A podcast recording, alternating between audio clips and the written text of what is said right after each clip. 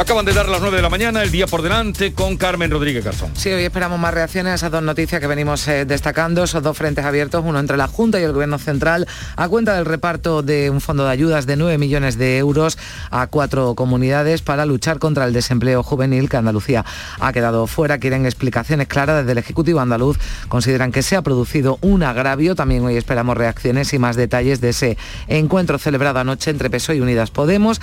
Tras la crisis abierta la coalición por la derogación de la reforma laboral y sobre todo por quién va a liderar ese proceso. Hoy además, durante la reunión de la mesa del Congreso, Unidas Podemos va a plantear que se desbloquee definitivamente la ley Mordaza. Había otro frente abierto, el de la ley de vivienda, que hoy queda resuelto. Lo va a aprobar el Consejo de Ministros, que también dará luz verde ayudas por valor de 100 millones de euros para que los hogares más vulnerables puedan afrontar la subida del precio de la luz. Es martes, también se va a reunir el Consejo de Gobierno que aprueba planes especiales para una posible sequía en las cuencas andaluzas. La Junta se adelanta a la previsible escasez de agua con planes que garantizan el abastecimiento y minimizan el impacto ambiental y económico. Se van a actualizar los datos de la pandemia, veremos si sigue la tendencia ascendente de la tasa de incidencia y hoy también se reúne la Comisión de Salud Pública que va a tomar una decisión que debe ratificar mañana el Consejo Interterritorial sobre la dosis de refuerzo a los vacunados con Janssen. Son casi dos millones de personas en España, 360.000 en Andalucía. Además, vamos a conocer hoy un informe del Centra, de la Fundación Centro de Estudios Andaluces, sobre las repercusiones psicológicas del COVID en Andalucía. Se le ha preguntado, se ha encuestado a 3.600 andaluces. 9, 2 minutos de la mañana. En el origen está la clave. ¿Quieres volver a lo esencial? Hay un programa de desarrollo rural para ti la Red Rural Nacional pone a tu disposición ayudas para iniciar tu proyecto vital en el entorno rural. Eres Origen. Conecta con el desarrollo rural. Red Rural Nacional, Ministerio de Agricultura, Pesca y Alimentación, Gobierno de España. ¿En qué capítulo de tu vida estás ahora? ¿Quieres hacer una reforma? ¿Cambiar de coche? ¿Tus hijos ya necesitan un ordenador para cada uno? ¿O quizás alguno ya empieza la universidad? ¿Habéis encontrado el amor y buscáis un nidito? En Cofidis sabemos que dentro de una vida hay muchas vidas y por eso ahora te ofrecemos un nuevo préstamo personal de hasta 60.000 euros. Cofidis, cuenta con nosotros. Oye, ¿qué haces? Pues aquí, rascando, esquiando, viajando navegando. Vamos, aquí, disfrutando mucho. Rascas multiplicador de la 11. Multiplica tu premio y podrás ganar al instante hasta 500.000 euros. Gánalo rápido y disfrútalo mucho. Rascas multiplicador de la 11. Estrenando casa. 11. Cuando juegas tú, jugamos todos. Juega responsablemente y solo si eres mayor de edad. En cofidis.es puedes solicitar cómodamente hasta 60.000 euros. 100% online y sin cambiar de banco. Cofidis, cuenta con nosotros. Sevilla. Canal Sur Radio. Estrés, reuniones, planificaciones. Respira. Si eres autónomo, en Caja Rural del Sur te ofrecemos la tranquilidad que necesitas. Cuéntanos tu caso y nos encargaremos de todo. Te esperamos en nuestras oficinas. Caja Rural del Sur. Formamos parte de ti. Cuenta la voz de un sabio que para saber de Sevilla le preguntó al giraldillo por los lugares más bellos del barrio de Santa Cruz. Y este le respondió, con aires de azar, maestranza y catedral, la hostería del Laurel has de visitar, y en ella sus tapas, vinos y demás viandas probar. La Hostería del Laurel. Visítenos en Plaza de los Venerables 5 o a través de nuestra web lahosteriadellaurel.com. Porque si le preguntas al giraldillo, Hostería del Laurel, no te la dejes atrás. Se cumplen 150 años del nacimiento de los Álvarez Quintero, compadre. Pues habrá que celebrarlo, ¿no? Claro que sí. Y qué mejor manera que en Sevilla, en el Cartuja Center. Durante todo el mes de diciembre. Entradas a la venta en la web del Cartuja Center y en el Corte Inglés. Navidad con los Álvarez Quintero. ¡Qué alegría! ¡Qué cachondeo! ¡Qué maravilla! Hola, soy Nuria Fergo y todos los días me levanto con una sonrisa. Haz tú lo mismo y vuelve a sonreír. Este mes en Vitaldent te ofrecen un 20% de descuento en tu tratamiento de implantología. Llama al 900-101-001 y pide tu cita gratis. En Vitaldent quieren verte sonreír. La violencia sexual no es una película. Llama al 016 si necesitas información o ayuda. Delegación del Gobierno contra la Violencia de Género. Ministerio de Igualdad. Gobierno de España. No hay que acabar con el miedo, sino con lo que produce el miedo.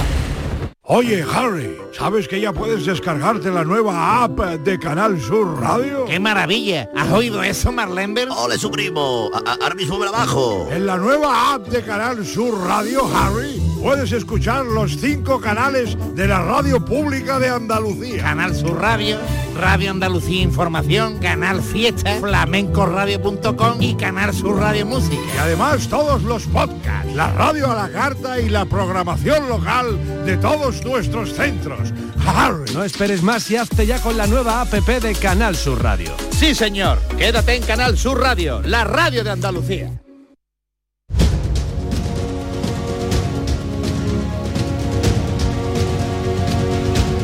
La mañana de Andalucía con Jesús Vigorra.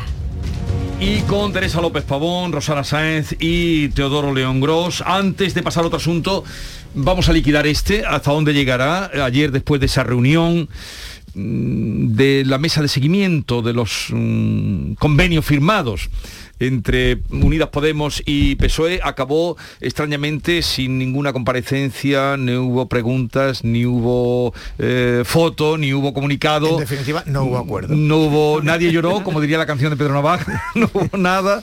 Lo- luego habrá otra, un segundo encuentro. Sí, o sea, fue definida como constructiva, lo que quiere decir que no Sí, hubo pero- navajas y... Muy político lo de constructiva. Pero no, no, si no hay ningún mensaje eh, y además se sabe, quiero decir que las fuentes ya han ido a quienes estaban más cercanos a aquel a la reunión, pues que no hubo acuerdo. Y tampoco estuvieron Díaz ni, ni Calviño. Posiciones muy alejadas. Sí, eso, tampoco- eso era una eso- posición de partida razonable, es decir, Sí. habían delegado en sus números dos Sí. para, para que Para arrancar. las asperezas personales quedaran al margen, ¿no? Y se actuara con, con um, cinco. Pero en una cosa tan seria como la reforma laboral, yo creo que ¿por qué no se pueden sentar? Si son dos ministras además, o sea, si es que tiene razón, yo creo que Calviño tiene razón, es un tema transversal, o sea, es que tú lo, no puedes, eh, eh, cuando eh, Yolanda lo que defiende, Yolanda Díaz todo el tiempo es que es de su competencia, que es su ministerio. Sí, es el Ministerio de Trabajo, pero es que el Ministerio de Economía es el que está ahora mismo, el que tiene entablando el diálogo para los fondos de recuperación económica que son claves.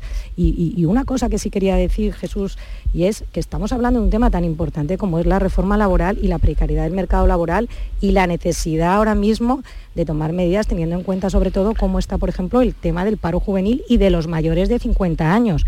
O sea, que estamos hablando de un tema muy serio para al final acabar en, en- en una crisis de gobierno, del gobierno de coalición, que es que tienen que encauzarla y tienen que intentar eh, retomar este asunto porque nos afecta mucha, afecta a muchísimas Mm. personas, tres millones y medio de parados en nuestro país. Sí, pero ayer no se dirimía la reforma laboral, ¿eh?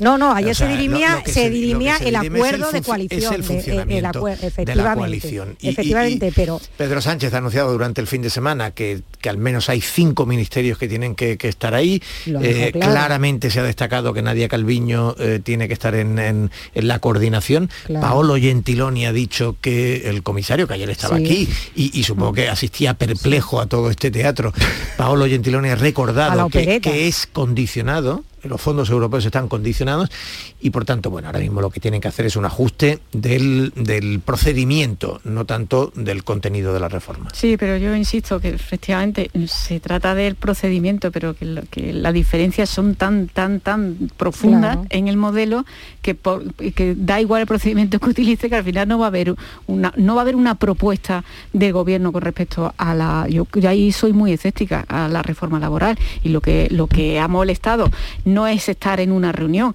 es que eh, Yolanda Díaz por su cuenta y riesgo ha puesto sobre la mesa un modelo y ese modelo no está consensuado al interior del gobierno. O sea, no es, no se trata tanto de quién va o quién no va a las reuniones, como que efectivamente ese modelo no es ahora mismo eh, suscribible por, por ni por el presidente del gobierno ni por la parte Pero eh, Teresa, socialista es- del gobierno. ese ¿no? es el poder que le ha dado el propio presidente en los últimos meses, Sí, pues por, por eso. por el apoyo, el, el Claro, por eso se ha producido ese golpe de, en el de- poder. de mano, ¿no? Ese, ese que, que decías tú antes, ¿no? Eh, claro, evidentemente, o sea, tú puedes negociar hasta que hasta que la, la propuesta que planteas sobre la mesa es inasumible para el gobierno. Y Europa te da un toque y te dice Europa, ¿qué? ¿Que quieres 13.000 millones de euros que son los próximos que te tenemos que mandar? Pues si los quieres tienes que cumplir con la hoja de ruta y el diálogo Yo y el ahí consenso. no Pero- veo el- el posibilidad de- Ah, pues a ver cómo se sale. de fórmula. Pues Pero yo creo que Jesús no les queda más remedio que van a estar condenados a entenderse, yo creo. Ayer- o se orilla el tema o vamos a elecciones. Yo- Veremos, me sí, pero parece- elecciones no parece que sea el momento. No, no, no sé, yo, Sí, pero sí. yo eh, en fin, eh, efectivamente no, eh, electoralmente no están ni mucho menos en las mejores condiciones, pero probablemente también se pueda plantear desde el Partido Socialista evitar ese, ese efecto en cadena que sería, por ejemplo, unas elecciones andaluzas eh, donde el PP pues tu- tuviera unos magníficos resultados que catapultaran de alguna manera las opciones de, de Pablo Casado. ¿no? Los, O sea, podemos hablar, sí. Ajustes que le vienen Hay- hay- los ajustes que le vienen al presidente también. O sea, un adelanto electoral yo sí puedo verlo, por los ajustes que le van a Sí, venir. yo desde creo que hay una de, razón. Se acabó la fiesta. Hay una razón. eh, y es que estos presupuestos son presupuestos muy expansivos y a lo largo de este ejercicio, digamos, eh, va a haber muchas opciones para que el gobierno logre eh, impactos positivos eh, electoralmente hablando. Los presupuestos del año siguiente Ahí. son en los que ya empiezan a- empezamos a pagar eh, no la fiesta sino la crisis. Y por Eso tanto es. este último ejercicio expansivo con grandes fondos europeos etcétera no deja de ser un momento electoralmente eh, tentador. A corto plazo no. Es decir, yo no creo que en ningún caso, es decir, en el primer trimestre podría haber elecciones en Andalucía, pero no Hmm. va a haber elecciones en, en- bueno, salvo que la crisis evidentemente entre los dos partidos, pero en este momento no le interesa a ninguno de los dos. Ni Yolanda Díaz ha construido su proyecto, ni el Partido Socialista está en los sondeos en condiciones Claro. de, de- tampoco de actuar. Las a corto encuestas no le Pasa que hay mucho caos, Teodoro, hay Sí. mucho caos. O sea, el caos es, lo estamos viendo ayer otra vez con el Banco de España, o sea, que es que el caos lo tenemos a la vista. Bueno, veremos ver cómo cuánto- transcurre. Veremos cómo transcurre la semana, que las semanas ahora pasan pasan muchas cosas en una semana o en un día. Y otro conflicto, otro enfrentamiento, los 9 millones que ha repartido el Ministerio de Empleo, Ministerio de Trabajo, del que depende también de Yolanda Díaz. Y que ha mm, orillado a Andalucía en ese reparto que ha ido para comunidades como Navarra, que debe ser de las que menos paro tienen, eh, País Vasco, Valencia, Extremadura. Y por ahí vamos a empezar con Miguel Ángel García, que es viceconsejero de Empleo, Formación y Trabajo Autónoma de la Junta de Andalucía y presidente del Servicio Andaluz de Empleo. Miguel Ángel García, buenos días. Eh, buenos días. ¿Cuándo se enteraron ustedes de que se habían repartido 9 millones eh, destinados a la- al fomento del empleo juvenil y que eh, aquí no venía un pavo a Andalucía? Bueno, nos enteramos cuando se publicó en el Boletín Oficial del Estado, que creo recordar que fue el jueves pasado. Y bueno, vimos con, con un gran, no sé si decir pena o desagrado, el que ya no solamente que fueran nueve millones de euros que se han, eh, se han distribuido de manera discrecional, sino el que no hubiera información y que se hubieran saltado los criterios de distribución que se suelen establecer dentro de la Conferencia Sectorial de Empleo. No es tan, tan importante los 9 millones, que es una cantidad relativamente reducida cuando estamos hablando de fondos estructurales por valor de 70.000 millones, sino que eso es pues una, una, una nueva cuestión que profundiza sobre lo que pensamos que es algo malo no solamente para Andalucía, sino para toda España, y es que el gobierno el gobierno de España pues eh, no respeta la distribución de competencias que existe en un estado tan descentralizado como es el español, en donde las comunidades autónomas tenemos unas competencias y lo que queremos es participar en el diseño de las políticas y que no se nos considere tan solo una gestoría para desarrollar las decisiones tomadas unilateralmente por el, por el gobierno de España, por los distintos ministerios. Yo creo que está más ahí la crítica que, que en el hecho de los 9 millones. que, que es una cantidad pequeña. Desde luego, las formas, otra vez las formas. Bien, eh, le habíamos llamado, eh, señor García, director, presidente del SAE, del Servicio Andaluz de Empleo, para que usted nos diga cómo van esas, eh, esas ayudas que parece que no se están distribuyendo todos los dineros que vinieron, que eran 1.109 millones para ayudar a las empresas y autónomos, porque ahora han prorrogado de nuevo el plazo para optar a esas ayudas hasta el 2 de noviembre. ¿Por qué no están, no sé, ahora nos dirá usted qué cantidad eh, está ya concedida o, se han demandado, pero eh, ¿por qué está costando tanto cuando la situación es peliaguda para muchas empresas y para muchos autónomos poder aprovecharse de esos fondos? Que bueno, lo que hay que comenzar es que estas ayudas que fueron aprobadas por el Ministerio de Economía del Gobierno de España en el mes de marzo, pues eh, fueron una buena idea, pero estaba bastante mal diseñada. Y ellos lo que establecían era que solamente pues, se podía acceder a estas ayudas eh, para aquellas empresas y trabajadores autónomos que hubieran generado deudas, pero que no las hubieran pagado. Es decir, que lo que hacían era expulsar de- del acceso a las ayudas a todas aquellas, fundamentalmente pequeñas y medianas empresas y autónomos que ya habían realizado los pagos desde el mes de marzo del año 2020 hasta el marzo de 2021. Esto es una, eh, es una deficiencia que mm, va- varias comunidades autónomas le trasladamos al Gobierno de España, al Ministerio de Economía. Eh, la Junta de Andalucía encabezó esta, eh, el trasladarle estas deficiencias y han tardado seis meses en reconsiderar su postura y eh, posteriormente, ya prácticamente en el mes de, de- de agosto, lo que hicieron fue ampliar ese universo de, de posibles beneficiarios y ya reconocieron que eh, se podían cobrar las ayudas a- podían cobrar las ayudas a aquellas empresas y trabajadores autónomos que hubieran realizado pagos en ese tiempo. Sí. Entonces, eh, a partir de aquí, pues hemos tenido que realizar una labor de, de- de publicitación de la, de la nueva situación y, y bueno, aunque hemos mejorado, pero todavía estamos lejos de nuestros objetivos. Hasta la fecha hemos resuelto por valor de 283 millones de euros. Tenemos eh, propuestas para llegar muy posiblemente a superar los 600 millones, pero todavía estamos lejos de los 1.109 millones y es una pena que el tejido productivo andaluz, que tanto lo necesita y que tanto ha sufrido durante Mm. la pandemia, pues no pueda acceder a estas ayudas y ese es el motivo por el que hemos ampliado el plazo. Con una, eh, con una precisión y es que no podemos ampliar más el plazo porque eh, el Ministerio de Economía no nos ha ampliado a nosotros el plazo para poder gestionarlas y tenemos que tenerlas pagadas antes del 31 de diciembre. Por eso animamos a, todas las empresas y a, todos los trabajadores autónomos a que eh, cumplimenten en primer lugar el formulario 1, que es solamente tienen que poner prácticamente su nombre y, y CIF, y después también el formulario 2 cuando nosotros recibimos la información por parte de la agencia tributaria en donde se le comunica cuál es la cuantía a la que pueden acceder. Bueno, eh, se amplía el plazo hasta el 2 de noviembre y además, por lo que usted dice, se pagan, mm, se van a pagar muy pronto, cosa extraña porque dice que al 31 de diciembre tienen que estar pagadas. Bueno, de hecho ya tenemos resueltos 283 Sí. millones de euros que van a llegar a los bolsillos de, de los andaluces en muy poco plazo.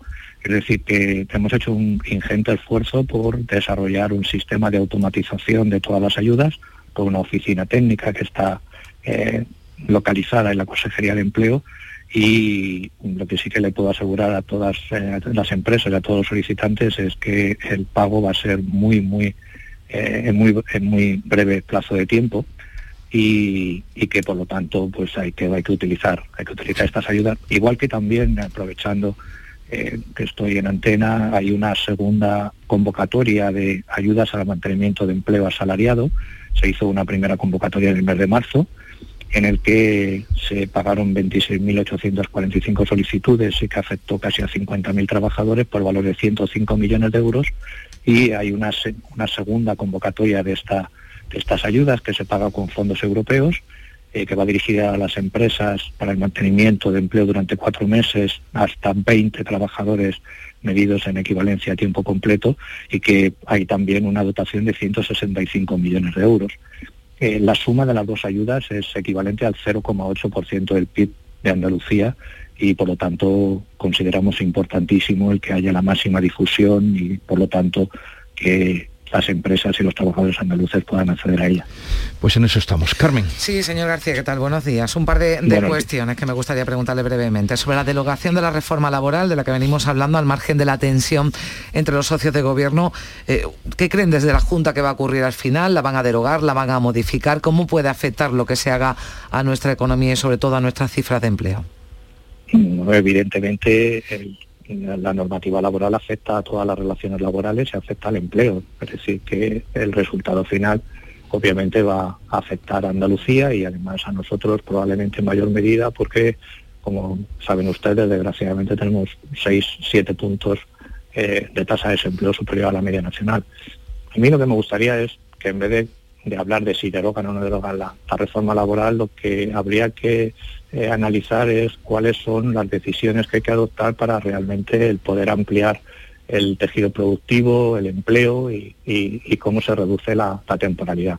Es decir, hay un bastante consenso en cuanto a que España es muy disfuncional en este sentido, porque tenemos una tasa de desempleo la más alta de toda la Unión Europea junto a Grecia, tenemos una tasa de temporalidad también de las más altas de la Unión Europea, pero donde no hay consenso es cuáles son las medidas que hay que adoptar para eh, poder paliar estas, estas dos lacras que, que sufrimos. Pues no se trata tanto de derogar o no derogar, sino de sobre lo que existe, qué decisiones se pueden tomar para que realmente podamos mejorar en el futuro. Está a punto de concluir el mes de, de octubre. Señor García, hubo un descenso histórico en España del paro en septiembre que no se reflejó aquí en Andalucía.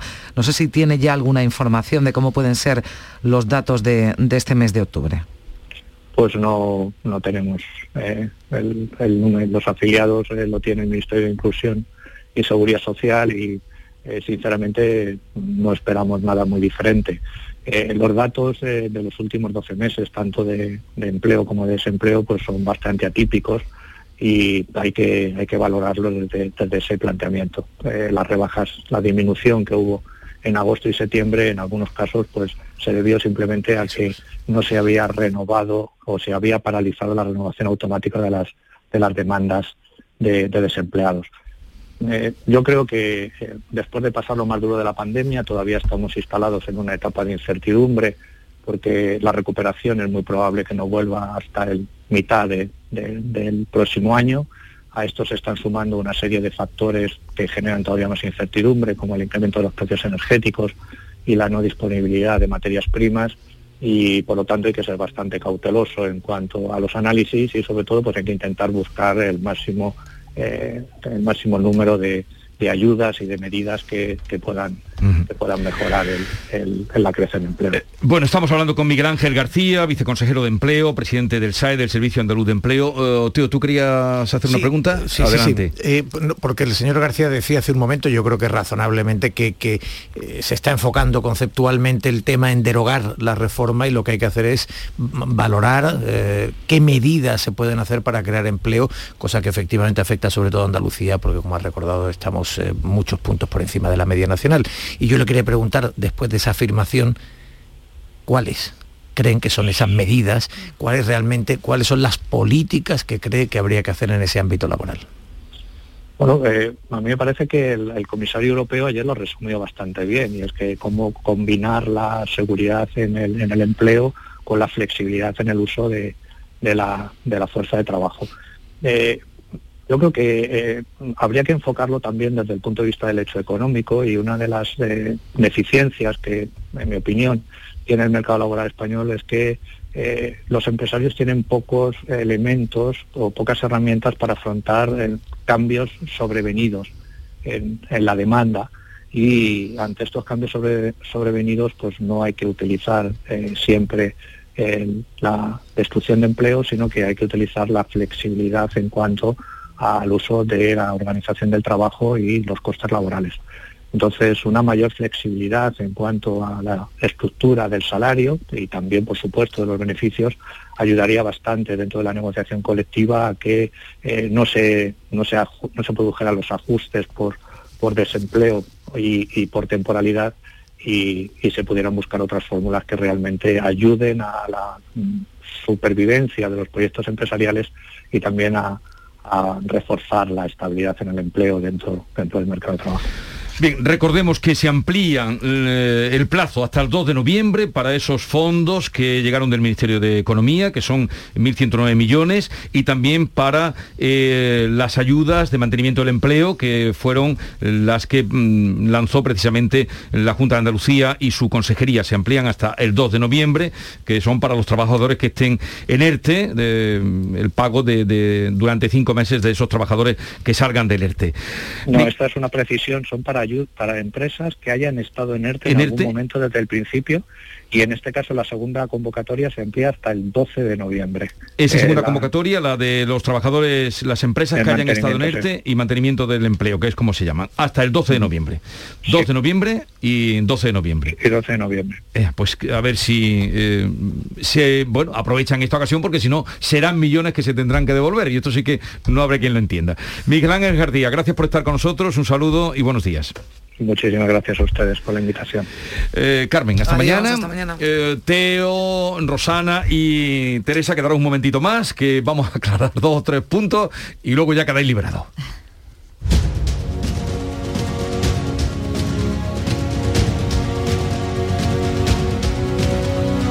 La mañana de Andalucía. El secreto de un buen día, cocina rica en compañía, momentos nomen, hay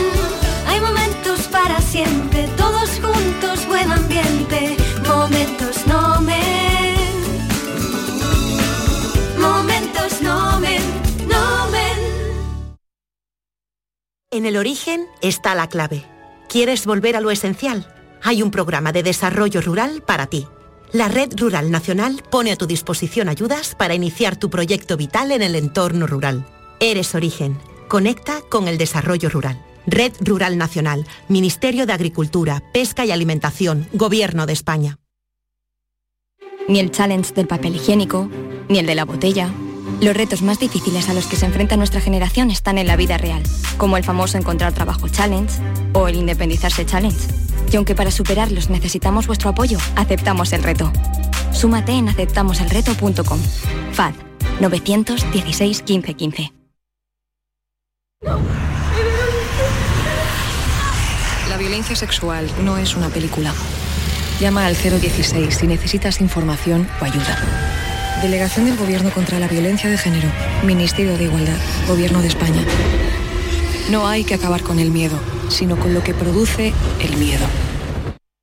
Escúchame, Yuyu, este fin de semana qué va a hacer? ¿Ya te quieres venir conmigo, no, Luis? Hombre, dímelo. Pues mira, lo que quiero hacer es una paella con la familia, con los amigos. Por supuesto, con el mejor arroz, el arroz nomen. Tú sí que sabes, Yuyu. Tú sí. Escúchame, ¿me puedo apuntar? Ya veremos, ya veremos, Luis. Arroz Nomen, más de 80 años juntos.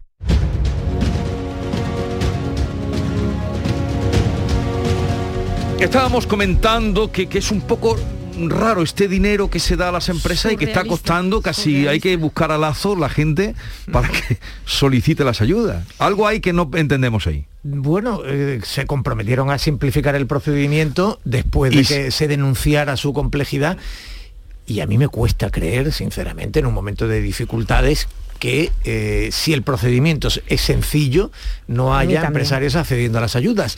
Lo que me hace pensar que no debe ser tan sencillo.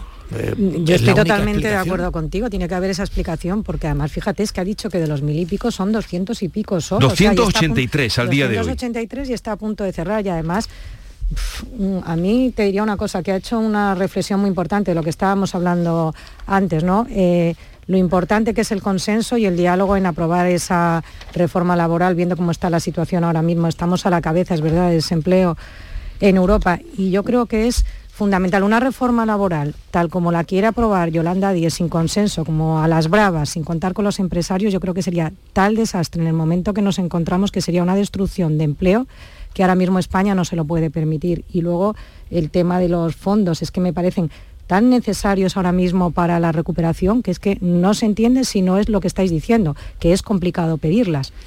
Bueno, No, yo, yo yo- no sé- yo no entiendo- sé si solo, tanto el solo añadir una sí. cosa, es que no, no entiendo que no se esté utilizando a las asociaciones empresariales para hacer llegar la información a todos los asociados, a todos los pequeños empresarios. Algo está Eh, fallando. Algo, algo no, no Eh, se está yo- haciendo yo creo o no se está entendiendo. Digo, no lo entendería si no estuviera ocurriendo. más que procedimiento de, de solicitud, yo creo que es que son tan específicas, o sea, las- los requisitos que se han impuesto, eh, pues son tan específicos, pues que no, no, no se ajusta a las necesidades de la empresa, no se ajusta al perfil de la empresa que necesita esa ayuda, porque necesidad de ayuda hay y fondos Sí. hay. O sea, no casarlo eso, pues la verdad es que y el tiempo que se llevan surrealista. y el tiempo que se llevan esperando porque estamos hablando ya un año y medio de pandemia fíjate todos los negocios lo que llevan Sí. sufriendo la crisis que llevamos sufriendo Han llegado tarde y han llegado llegado mal. tarde y ahora se van a quedar ahí es que sería de llorar ¿eh? si se Pero, pierden eh, esos fondos Bueno, le seguiremos la pista, pero el 2 de noviembre está ahí y son 283 la semana que viene 2 de noviembre, Eh, el fin de semana.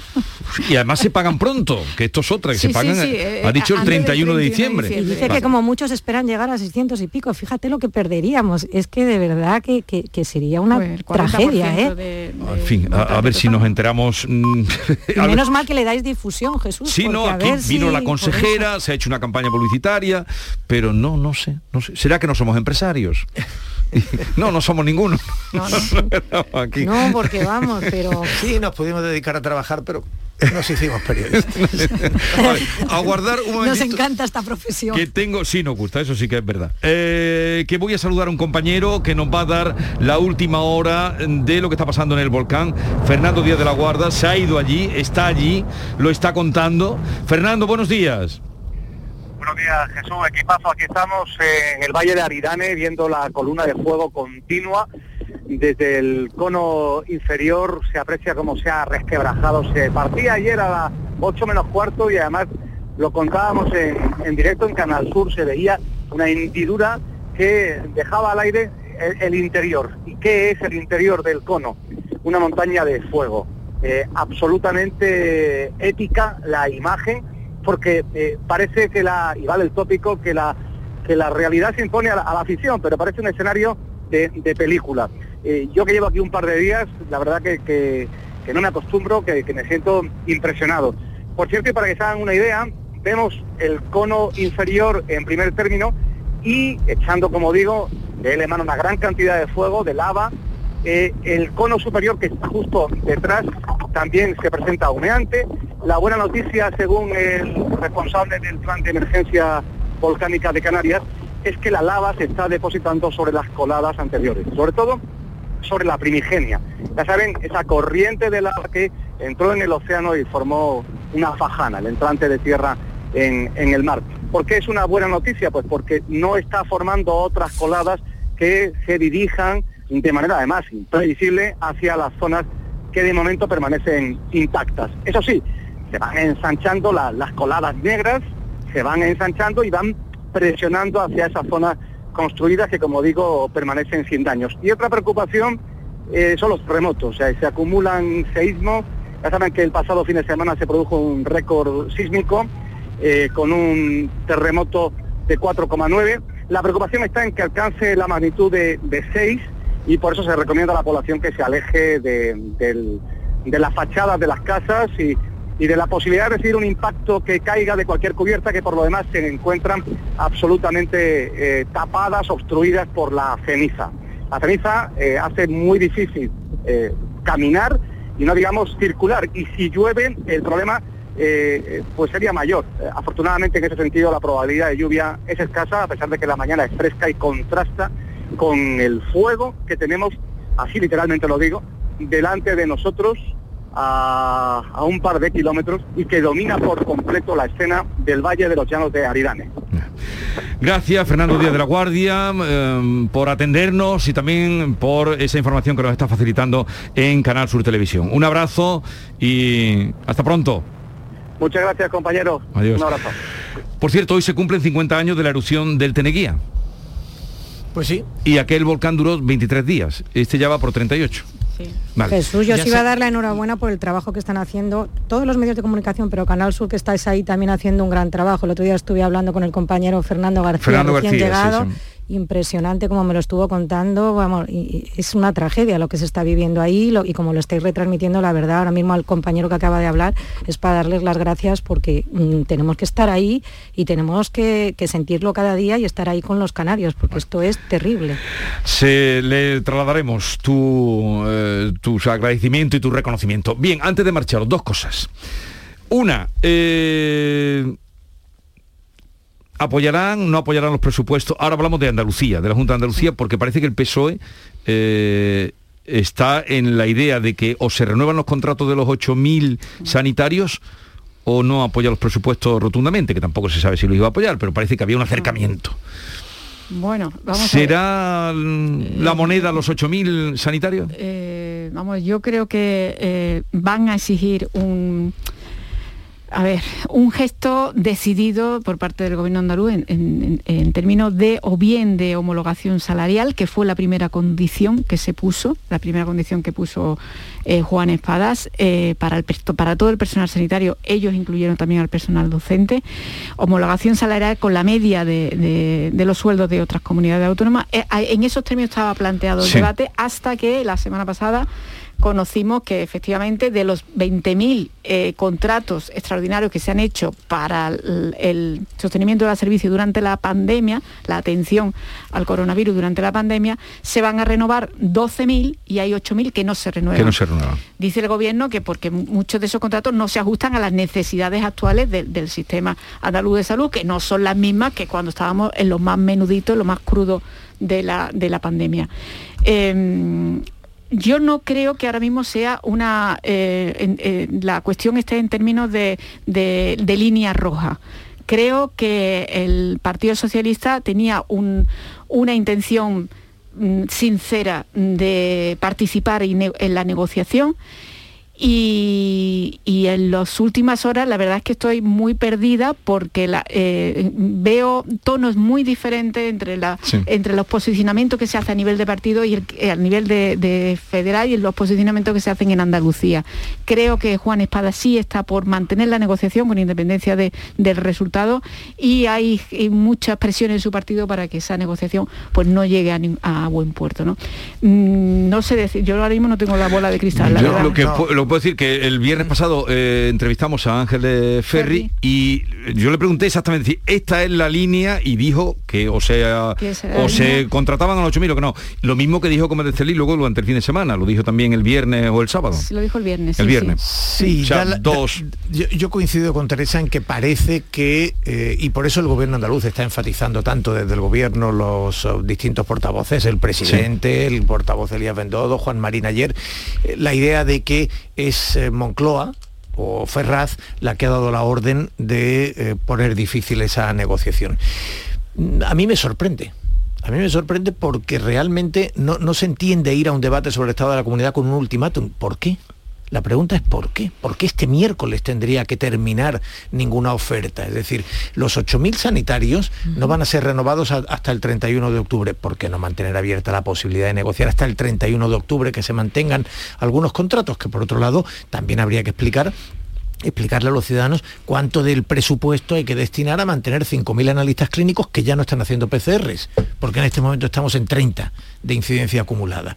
Y seguramente hay muchas necesidades en el ámbito sanitario que son preferentes sobre esta. Pero bueno, en cualquier caso sería una negociación interesante, Sí. porque todos sabemos que la, san- que la y el atención sistema primaria... puede reabsorber esos Claro. contratos en los próximos meses, porque tiene que haber un reajuste en ese sistema. Se ha puesto todos los huevos en la cesta de los hospitales y ahora donde se hace falta es en la atención Efectivamente, primaria. la atención ¿no? primaria, que hay, que hay carencias Y en la hay- residencia y por tanto, y por tanto yo no entiendo que se haga un ultimátum a- a- ahora inmediato sin abrir una negociación. Y en segundo lugar, en cuanto a que daban como límite el miércoles para que se respondiera a las demandas Sí. de la negociación presupuestaria antes del debate, dice, pero bueno, ¿esto es que va de ultimátum? ¿O es que realmente de, de pronto ha interesado en el regate corto, eh, ya no es que Juan Espadas tenga visibilidad, una negociación, que vaya a San Telmo, que dé ruedas de prensa en el Parlamento y que de algún modo se le visibilice, sino que ahora se entiende que el no es no, eh, vuelve a ser el- el- la, la Sí. fórmula. Pero- A ver, Rosana, Desde eh, luego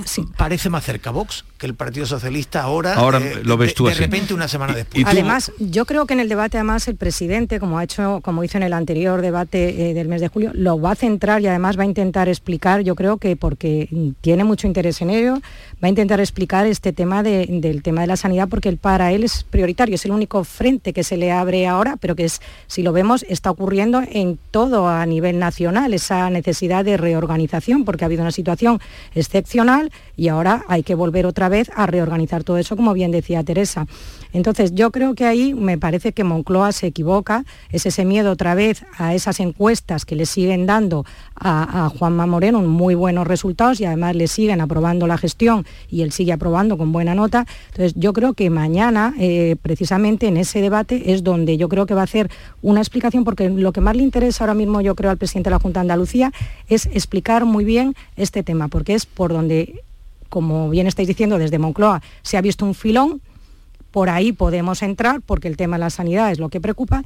Y ahora es lo que decíamos, porque aparte de que es verdad que va a quedar más personal sanitario del que había antes de la pandemia, así lo ha explicado, lo han explicado ya varias veces, pero el mensaje tiene que ser muy claro. Yo creo que van a tener la oportunidad de, de explicarlo. Rosana, Y- yo creo, yo, fíjate, y, y una última cosa, y el otro día lo ponía sobre la mesa, el que estemos con el COVID bajo control no quiere decir que el COVID haya desaparecido. Y estabais hablando de que se va a presentar un informe sobre las secuelas psicológicas, Sí. también sobre el COVID persistente. Igual no hacen falta analistas, pero sí va a, haber- va a hacer falta otro tipo de especialista en la atención primaria para atender toda esta gente que se está viendo afectada por el COVID. Bueno, las carencias de psicólogos son de hecho un problema ya Tremendas. enfatizado en, en el sistema andaluz como en el del conjunto de administraciones en España, pero vamos, hablamos de Andalucía.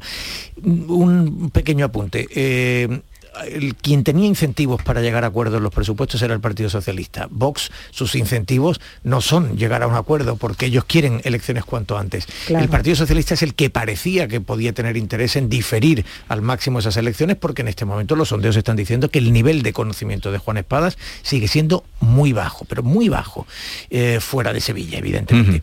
Y eh, en ese sentido sorprende, pero Gómez de Céliz eh, hace unos minutos en otro medio ha, ha dicho que... que mm, Sí, lo estaba viendo ahora en las televisiones, en una televisión. Efectivamente. Pues ¿Qué ha dicho? Acaba de decir que está muy lejos el tema Que de los está lejos. Pues ya lo han oído. Ah, eh, hice antes una alusión a TV3. Sí, me gustó lo que dijo Juanma Moreno, eso, que no estaban dispuestos a cambiar, que preferían renunciar a los presupuestos y era a base del acercamiento de los presos. Solo Ah. lo meto ahí una cuña.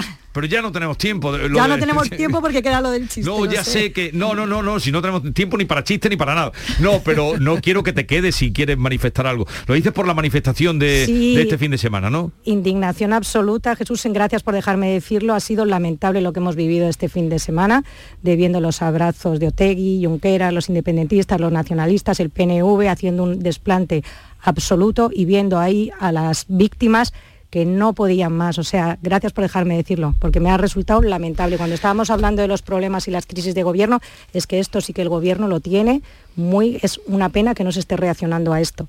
Pero Teresa Jiménez Becerril sí que está reaccionando. ¿eh? Sí. Ha saltado, Sí, mm, sí. la han puesto como adjunta. Pero toda la sociedad teníamos que estar en la calle porque pero esto es no, indignante. no mm, ante eh, en fin no lo de TV3 es que, eh, que, mm, no podría ni reproducir el chiste entonces a, a lo mejor bueno que es que tampoco es un chiste es una Uf. grosería eh, donde Muy grosera. cómo se cuenta esto Es muy difícil. los exquisitos de TV3 ¿Cómo se cuenta esto? En fin, una, una parodia que han censurado, pero que, que es, pues, mm, poco menos que expresa allí un, un obrero de los eh, que están en un taller que su sueño de millonario sería, pues, que eh, la reina le, le hiciese una felación. Eso lo han censurado. Yo lo que no Pero han dicho que es por, eh, por ser una, un chiste machista. Eh, Bueno, es eh, la idea de que sea un chiste eh, es muy dudosa, ¿no? Es decir, Por eso digo que- es un Es comentario que- de, de mal gusto. No sé por qué dices que TV3 es la exquisita TV3.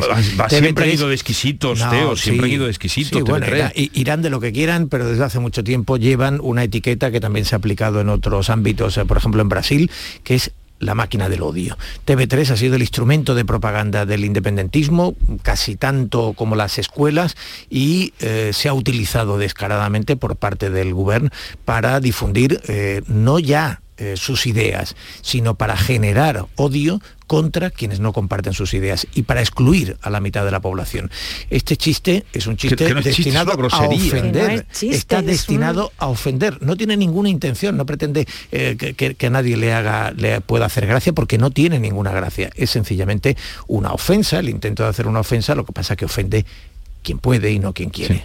Además se critica que es porque es con la reina, ¿no? No es así. O sea, a mí ese chiste con cualquier persona, si empatizas, a mí es que no me gustaría que me lo hiciesen ni a mí ni a mi Ni- hija. ni- ni- ni- o sea, ni- es una grosería que además lo que conduce es, vamos a hacer una sociedad mejor con ese chiste, no, todo lo contrario. Entonces no enseñes a hacer eso, no enseñes a ese tipo de comentarios, porque lo que se escucha y lo se ve en la tele y en la radio es lo que luego escuchan los jóvenes y lo que luego se reproduce. Entonces, ¿para qué vamos a poner una grosería de ese calibre? Que no sabía ni cómo explicar Jesús. Que- No, yo no sabía cómo, Es que- porque no, no porque estoy. no, es es muy complicado ha- hasta ha, sido ahora. censurado, ¿eh? Vamos, Sí. censurado, censurado. Ha sido decir esto no se puede emitir, ¿no? Pero también la explicación mm, un poco por chiste machista, ¿no? Es que ni es chiste, no por es supuesto, es, es una, eh, no sé, una humillación. Es, Es, profundamente machista. es que sea, totalmente para que interviniera ya el fiscal de, pero diciendo, es ¿pero esto qué es es? profundamente machista. Por supuesto, por supuesto, Profundamente por machista. supuesto, por eso digo Eso, que, que además de- machista además lo de es. Mm. todo lo que habéis dicho, es profundamente machista. Y luego dicen de los piropos. En fin, eh, me alegro de veros. Parece que nos vamos a despedir con más sabor de boca, pero me ha alegrado mucho veros, ¿eh, Teresa? Igualmente. Rosana. A ver si yo os veo algún día Y allí. Teo, vente cuando quieras. Eh, y ya saben, a Teo, mm, véanlo a la una menos 10 en Canal Sur Televisión, que hay nivel. Enhorabuena, Teo, ¿eh? por cierto, sí. Gracias. Adiós. Quedáis En. Canal Sur Radio, La mañana de Andalucía con Jesús Vigorra. Hola, soy Nuria Fergo y todos los días me levanto con una sonrisa. Haz tú lo mismo y vuelve a sonreír. Este mes en Vitaldent te ofrecen un 20% de descuento en tu tratamiento de implantología.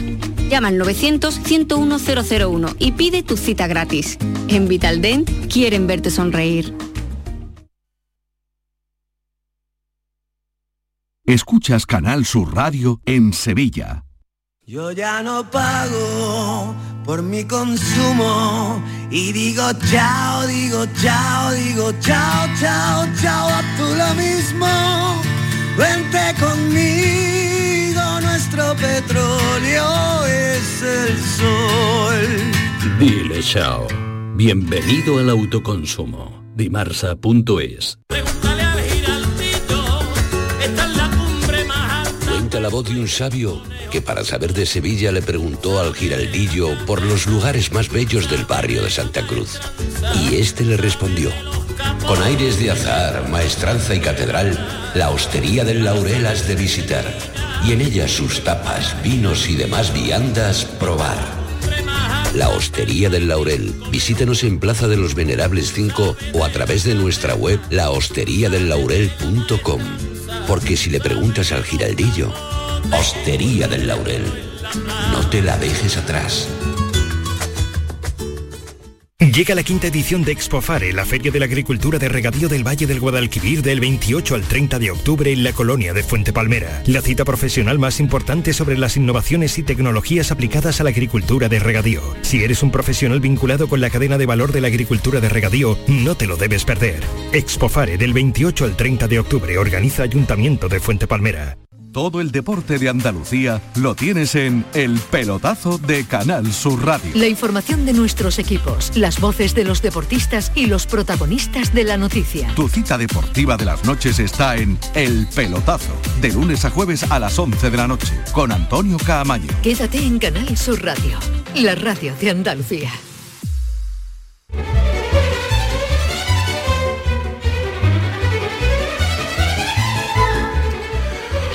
La mañana de Andalucía que nos vamos a asomar ahora inmediatamente a ese Congreso Gastronómico Iberoamericano. ¿Nos interesa el Congreso Iberoamericano? Eh, Maite, no, nos interesa. David, no os interesa. Pues veniros para acá, que vamos a mojar sopa. Qué cosa de...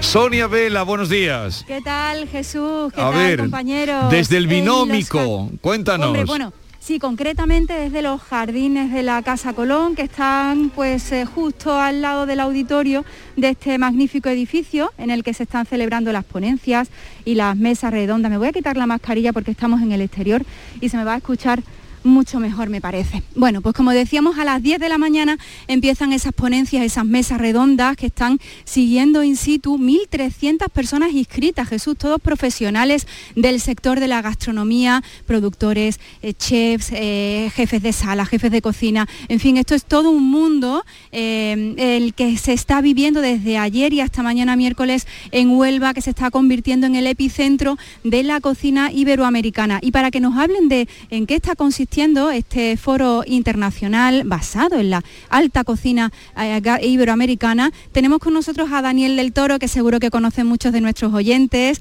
porque él lleva la sección Gloria Bendita con Mariló Maldonado, con nuestra compañera Mariló. Hola Daniel. Muy buenas, ¿qué tal? Buenos días. Buenos Hola, días. Hola Dani. Vuelva con nosotros. Espérate a ver si te conoce. Di- salúdalo. Espera un momento, Sonia, Hola, salúdalo. hola Dani, ¿qué haces tú ahí de invitado? Un momentito porque voy a hacer Ah, una no cosa. Maite. Le voy Venga. a acercar mi pinganillo, Eso, ¿vale? A ver, a ver cómo está lo- de oído. A Maite. ver, Dani, ¿qué haces tú ahí de invitado? A ver, cuéntame. Muy buenas, Maite, ¿qué tal? Oye, un placer, un Bien. placer hablar con vosotros, Jesús. ¿Cómo estáis? Ah, creí que- que me gusta enrear, me gusta enrear. Sí, no, el que me gusta enredar a mí, que creía que no la ibas a conocer. Digo, como no la conozca, te va a caer una. Hombre, por favor, mi Maite, como digo, mi Maite, por favor. Oye, venga, te dejo Oye, que pues, responda aquí- a la pregunta de, de Sonia. De venga. Sonia, Sí, venga. sí.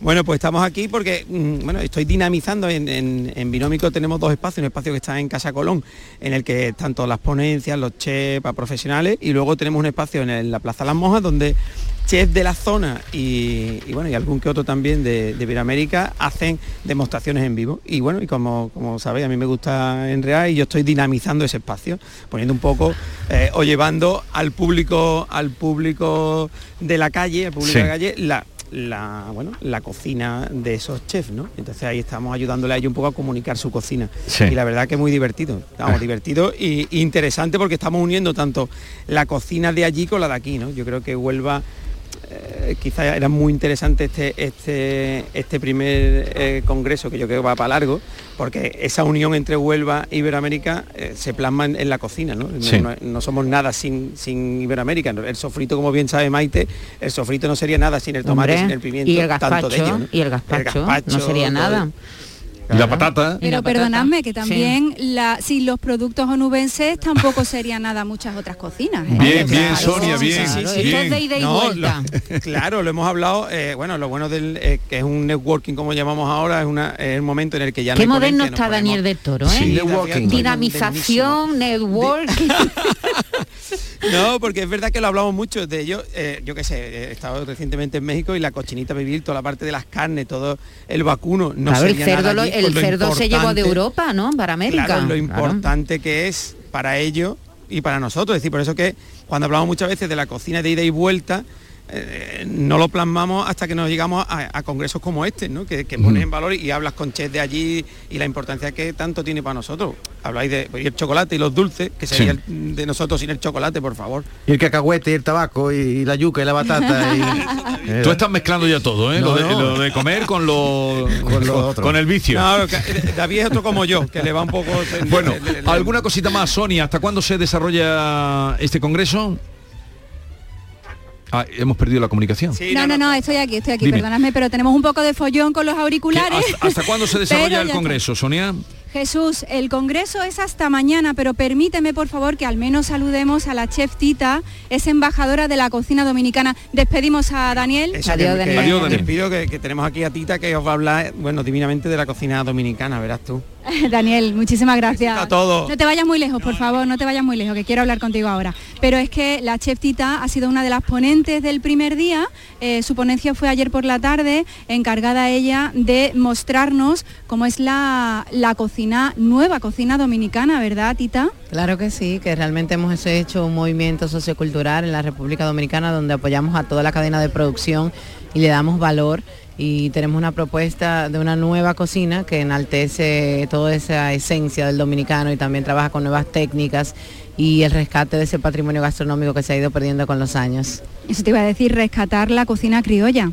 Así es, así es. Una cocina llena de sabor, cargada de influencias, desde nuestros taínos arahuacos, africanos, eh, libaneses, eh, colonizadores españoles, que realmente se siente aquí en Huelva esa esencia y, que se parecen tan, nos parecemos tanto, la verdad.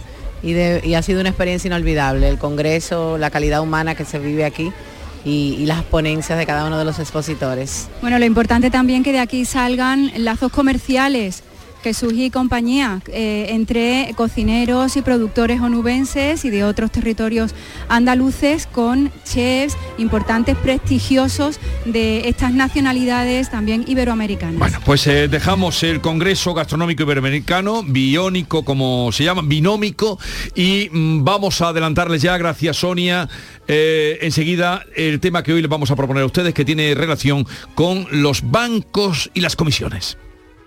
Canal Sur Sevilla, la radio de Andalucía. Vuelve el arte, vuelve el ocio, vuelve la música y tú volverás a vibrar porque vuelve el ruido gracias al auditorio Nissan Cartuja. El antiguo pabellón de Canadá será el espacio que te haga sentir, que te haga disfrutar de grandes y únicos momentos. Cultura, música, ocio, arte. Conoce nuestra programación en auditorionissancartuja.com y vuelve a vibrar Sevilla. Estudiar de forma online y semipresencial, adaptando el ritmo de estudio a tu situación personal. Es posible gracias a UNED Sevilla. UNED Sevilla te da la posibilidad de cambiar tu futuro con su oferta de más de 28 grados, másteres oficiales, cursos de idiomas y los nuevos microtítulos de solo un año de duración. Es el momento de plantearte nuevas metas. Cambia tu futuro. UNED Sevilla te ayuda. Las noticias que más te interesan las tienes siempre en Canal Sur Mediodía Sevilla. Y este martes desde el Acuario de Sevilla, un lugar donde sumergirte y conocer todo lo que te ofrece el mar. Descubre las actividades para los próximos meses, con todas las posibilidades para organizar tu propio evento. Canal Sur Mediodía Sevilla. Este martes desde las 12 en directo desde el Acuario de Sevilla. Con la colaboración de Acuario de Sevilla. La mejor danza internacional vuelve al Teatro Central los días 29 y 30 con North Korea Dance, espectáculo para 11 intérpretes de la coreógrafa y directora Eun Mi-an. Y en la sala B, los torrendos nos traen una sátira del arte moderno y sus múltiples excesos. Más información en teatrocentral.es, Agencia Andaluza de Instituciones Culturales, Junta de Andalucía.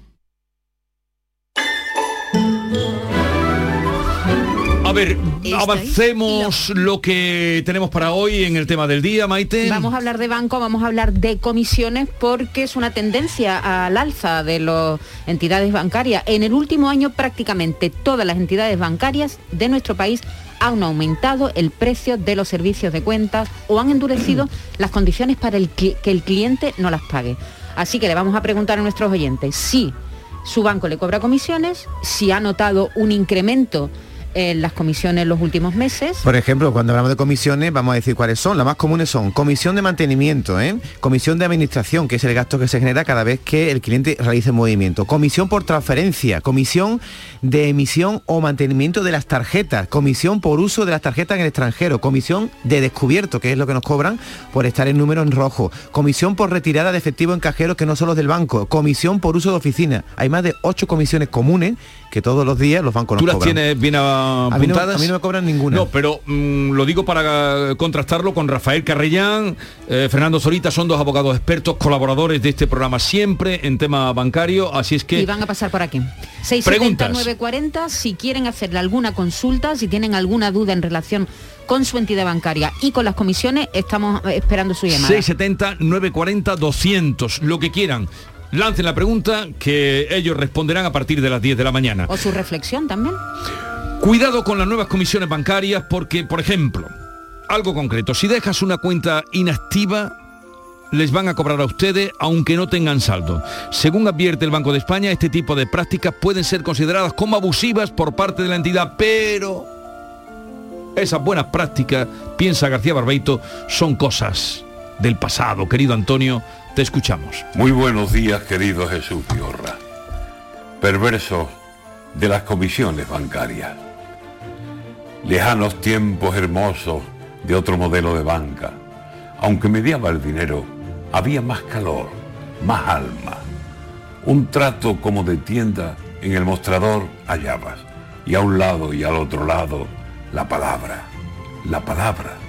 Lápiz, bolígrafo, libro, fichas y las cosas claras. Un cliente era un amigo que cada vez que llegaba lo llamaban por su nombre y con cierta confianza. Una firma no valía mucho más que una palabra. Se nos ofrecía el banco y sobre todo las cajas por tener allí una cuenta a tener ciertas ventajas, a pagarnos los recibos de todo, la luz, el agua, la contribución, las multas, todo.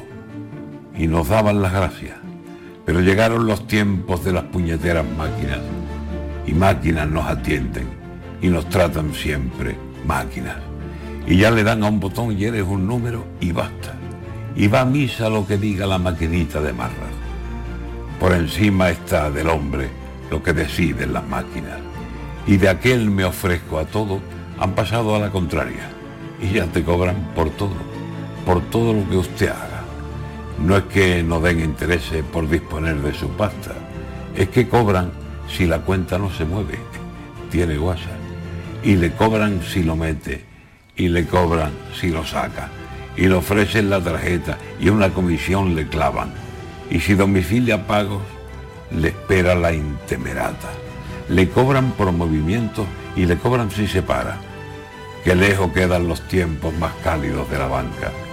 Algunos viejos clientes se preguntan si hará falta el calcetín y el ladrillo con los dineros en casa.